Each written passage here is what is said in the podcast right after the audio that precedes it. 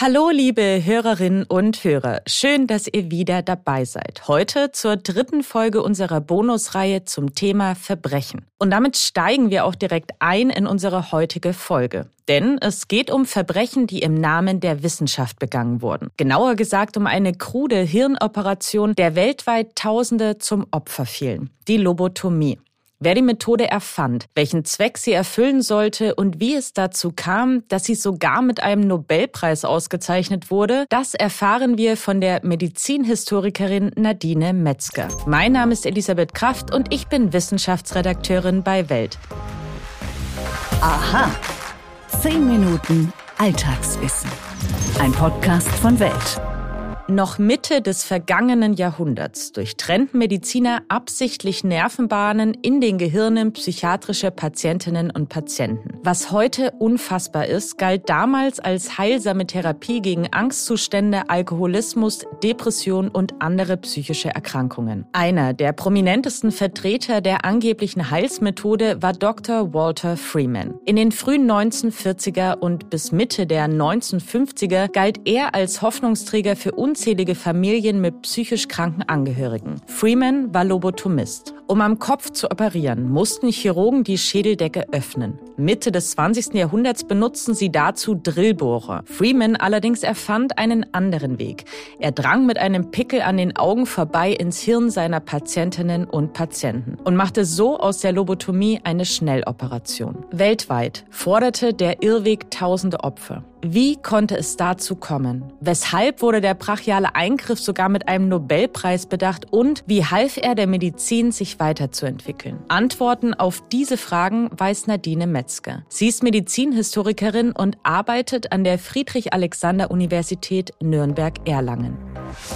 Frau Metzger, wer erfand denn die Methode und wie kam es dazu, dass sie ab den 1940er Jahren so krass an Popularität gewann? Also die Lobotomie wurde von einem portugiesischen Neurologen entwickelt, Mitte der 1930er Jahre schon. Der hieß ähm, Muniz und von ihm aus und seinen ersten Versuchen hat sich die Methode dann vor allem in den USA verbreitet, weil dort die beiden äh, frühen Proponenten ähm, Walter Freeman und James Winston Watts massiv äh, Lobbyarbeit für die Methode gemacht haben. Äh, Freeman und Watts haben 1936 ihre erste Lobotomie in Washington durchgeführt und Watts hat sich dann später daraus verabschiedet, aber Freeman hat dann sein ganzes Leben lang äh, massiv für die Methode geworben. Und da man tatsächlich zu dieser Zeit sehr, sehr wenig überhaupt tun konnte für stark psychisch erkrankte Personen, eigentlich völlig machtlos war, hatte die Methode den schönen, werbewirksamen ähm, Effekt, dass man wirklich hier was hatte, wo man sagte, oh, wir haben was gefunden, damit können wir Menschen helfen. Und das ist natürlich den Zeit, dem Zeitkontext geschuldet, dass sich die Methode auch so wahnsinnig verbreiten konnte. Denn wenn man riesige, überfüllte Psychiatrien hat mit Menschen, von denen man weiß, dass sie niemals wieder rauskommen, weil sie unheilbar sind und man völlig machtlos ist, da wird dann allerhand ausprobiert und eben auch invasive Techniken wie die Lobotomie. Wer hat denn darüber entschieden, welche Patientinnen mit Lobotomie behandelt werden sollten? Das war letzten Endes immer der Arzt. Allerdings wird in den meisten Fällen die Ärzte auch Rücksprache gehalten haben mit den Angehörigen. Bei den Patienten ist die Frage, inwiefern diese Patienten ja ansprechbar und einwilligungsfähig überhaupt waren. Das ist natürlich ein Problem. Wir müssen auch sehen, dass es damals nicht die Idee gab, dass es für so einen Eingriff einen formalen Einwilligung geben muss, äh, die auch schriftlich nach Aufklärung der Patienten und der Angehörigen aufgezeichnet werden muss. Das gab es damals nicht. Und letzten Endes können wir davon ausgehen, dass die Ärzte das entschieden haben, zumal Psychiatriepatienten damals weitgehend rechtlose Personen waren. Welche Konsequenzen hatte der Eingriff denn für die Betroffenen, also psychisch wie physisch? Das ist sehr unterschiedlich. Prinzipiell kann man sagen, dass fünf Prozent der Operierten den Eingriff nicht überlebt haben. Also das sind so die Zahlen für die 40er Jahre. Und generell war das Ziel der Operation, dass bei den Patienten und Patientinnen die Emotionalität runtergefahren wird. Und das ist gerade, wenn Menschen starke Angstzustände haben oder auch große an, an Aggressionen, äh, aggressives Verhalten haben, wenn dann die Emotionalität äh, massiv dämpft, dann schaut es natürlich so aus, als wäre es besser geworden. Was aber dabei dann auch mit draufgegangen ist, ist die, sind die kognitiven Fähigkeiten. Also oft sind die Menschen kognitiv auf ein Level von Kindern zurückgefallen, teilweise Kleinkindniveau.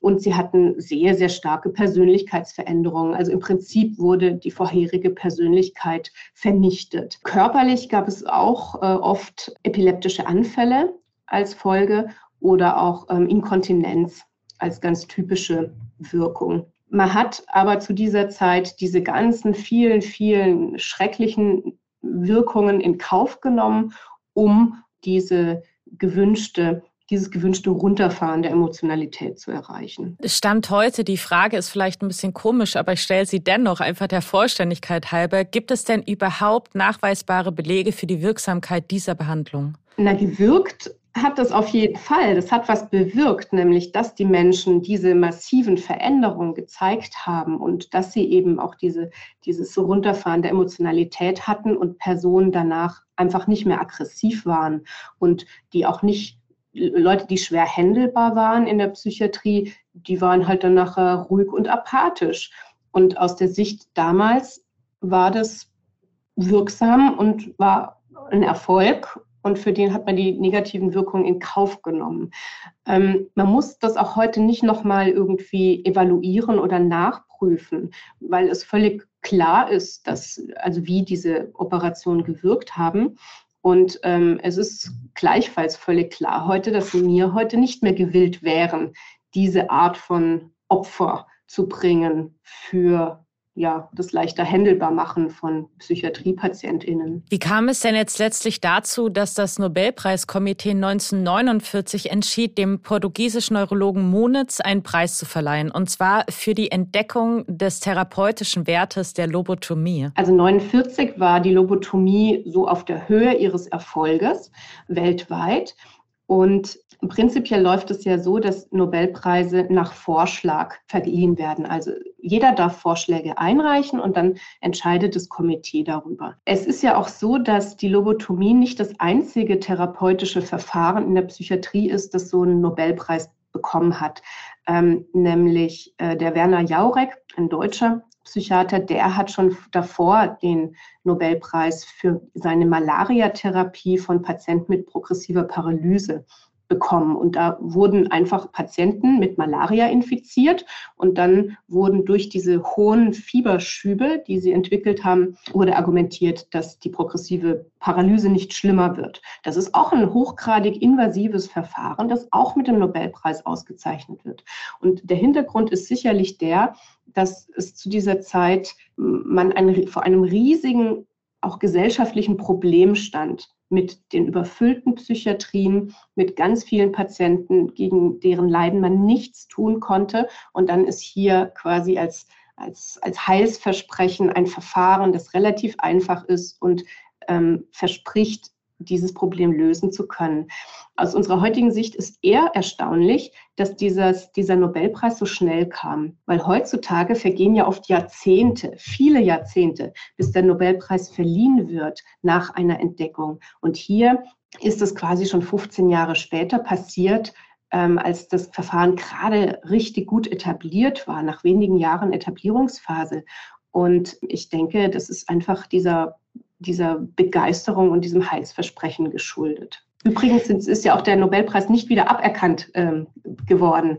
Da gibt es ja auch viele betroffenen ähm, Gruppen, also Familienangehörige, Nachfahren von lobotomierten Personen, die dafür sind, dass dieser Nobelpreis aberkannt werden ähm, sollte. Ist bis jetzt nicht passiert, ist auch problematisch, weil dann gäbe es noch ganz schön viele andere, ähm, bei denen man diese Frage auch stellen müsste. Und obwohl die Lobotomie ja mit dieser höchsten wissenschaftlichen Auszeichnung bedacht wurde, hat man ja aufgehört, sie anzuwenden. Aus heutiger Sicht natürlich total logisch, aber damals, wie kam es denn dazu? Ja, die Lobotomie war nie ganz unumstritten. Also auch 49 war es so, dass es genügend Leute gab, die gesagt haben, nee, das ist zu invasiv, das kann man eigentlich nicht machen. Und ab einem gewissen Punkt überwogen dann diese Stimmen, die auf die Nachteile auch hingewiesen haben, weil die, die, die waren ja auch bekannt. Außerdem kommen Anfang der 1950er Jahre die ersten Psychopharmaka auf den Markt, und zwar ab 1952 äh, die Neuroleptika. Und ab diesem Moment hat man das erste Mal Medikamente, mit denen man psychiatrische Patienten behandeln konnte. Und äh, das ist natürlich eine ganz andere ganz, ganz anderes Verhältnis dann zur Therapierbarkeit. Und dann brauchte man nicht mehr diese heroischen, massiv invasiven Verfahren machen. Interessant ist, dass der große öffentliche Aufschrei gegen die Lobotomien ähm, erst später kam. Also die meisten Leute kennen vielleicht Einer flog übers Kuckucksnest ähm, als Film und als Buch wurde das 1962 veröffentlicht. Also sehr viel später, also zehn Jahre nachdem die Lobotomie eigentlich aus der Mode gekommen war. Also man kann nicht sagen, dass die betroffenen Verbände und die, die öffentliche Kritik großartig was dran geändert hätten, sondern es sind tatsächlich innermedizinische Gründe gewesen, die dazu geführt haben, dass die Lobotomie weniger wurde. Wurden die Verantwortlichen, also ich spreche jetzt von den Medizinern, die die Eingriffe durchgeführt haben und von den Familienmitgliedern, die ihre Zustimmung gegeben haben, wurden die jemals zur Rechenschaft gezogen? Also bei den Familienmitgliedern kann man davon ausgehen, dass die mit ihrer eigenen Reue und Gewissensnöten genug gestraft ähm, waren. Bei den Ärzten ist es nicht so, als wäre das nachher als so eine Art ja, Medizinverbrechen oder so gesehen worden. Ähm, bei Freeman war es so, der große amerikanische Proponent, der hat noch sehr lange äh, Lobotomien auf eigene Faust durchgeführt und hat aber erst Ende der 60er Jahre seine Lizenz verloren und durfte dann eben nicht mehr als Arzt und Chirurg arbeiten. Aber normalerweise haben die sich einfach irgendwann mal abgewandt von diesem Verfahren und haben danach weiter praktiziert. Und das ist auch nicht erstaunlich, weil aus deren ihrer Perspektive und aus der Zeitperspektive haben die ja nichts Böses gemacht, sondern die haben ja aus ihrer Perspektive versucht, Menschen zu helfen auf dem Stand der Wissenschaft ihrer Zeit. Wissenschaft wird ja oft als etwas betrachtet, das ewige Wahrheiten produziert.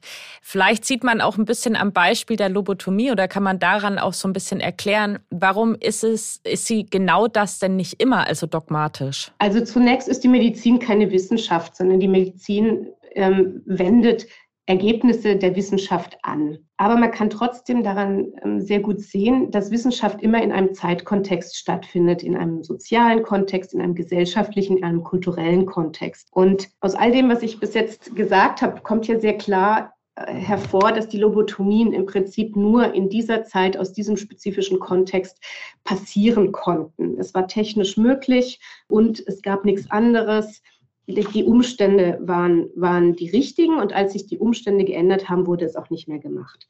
Wenn wir Medizingeschichte betrachten, da gibt es immer zwei verschiedene Möglichkeiten. Wir können sagen, ja, die damals, das waren alles Sadisten und die waren alles menschenverachtend und so weiter und das, was wir heute machen, das ist total toll, weil wir es besser wissen. Diese Perspektive, das ist die fortschrittsgeschichtliche Perspektive, bringt einem aber nicht so viel weiter. Denn wir müssen anerkennen, dass wir heutzutage wahrscheinlich auch Dinge tun in der Medizin, die in 50 Jahren die Leute die Hände über dem Kopf zusammenschlagen. Wie konnten die denn damals so menschenverachtende Sachen tun?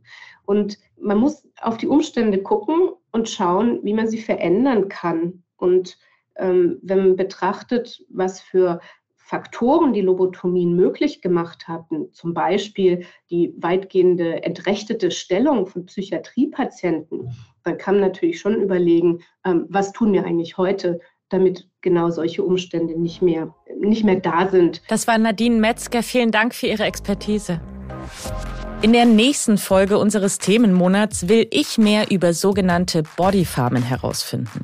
Das sind Orte, an denen Leichen für wissenschaftliche Zwecke verwesen. Und falls ihr von True Crime einfach nicht genug bekommen könnt, habe ich noch einen besonderen Tipp für euch. Hört doch mal bei Macht und Millionen, dem Podcast über echte Wirtschaftskrimis unserer Kollegen vom Business Insider rein. Aller zwei Wochen besprechen sie die spektakulärsten Verbrechen und Skandale der deutschen Wirtschaft. Sie erzählen von schillernden Millionären, von tief gefallenen Managern, aber auch von Menschen von nebenan. Solche, die zu Tätern und Opfer wurden. Wahre Wirtschaftskrimis, die genau so passiert sind. Den Link zum Podcast, den stelle ich euch natürlich in die Show Notes. Wenn euch unser Podcast gefällt, abonniert uns gern auf den gängigen Plattformen. Zum Beispiel bei Alexa und Amazon Music. Bei Apple Podcasts und Spotify, da könnt ihr uns außerdem bewerten. Für Fragen, Anregungen und Kritik erreicht ihr uns wie gewohnt und jederzeit unter wissen.welt.de. Und damit wünsche ich euch einen fabelhaften Tag. Eure Elisabeth Kraft.